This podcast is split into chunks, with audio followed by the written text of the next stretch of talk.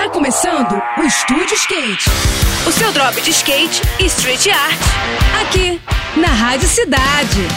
Estúdio Skate, com Ruth Jimenez. Olá pessoal, tudo bem?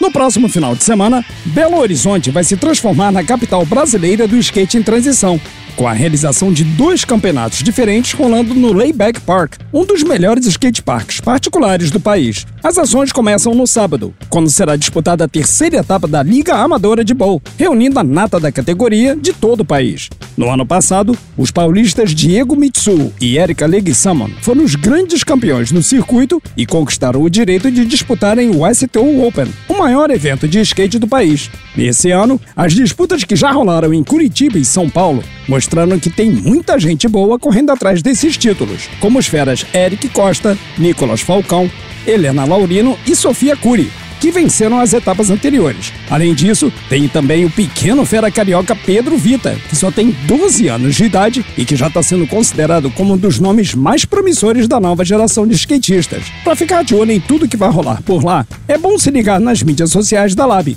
para saber da programação da transmissão e não perder nada, porque vai valer muito a pena, hein? No próximo episódio eu vou falar sobre a abertura do circuito brasileiro profissional de mini rampa, que também vai rolar em BH no próximo final de semana. Agora a gente segue com a programação, tá bom? Tudo de melhor para você, boas sessões por aí e até a próxima.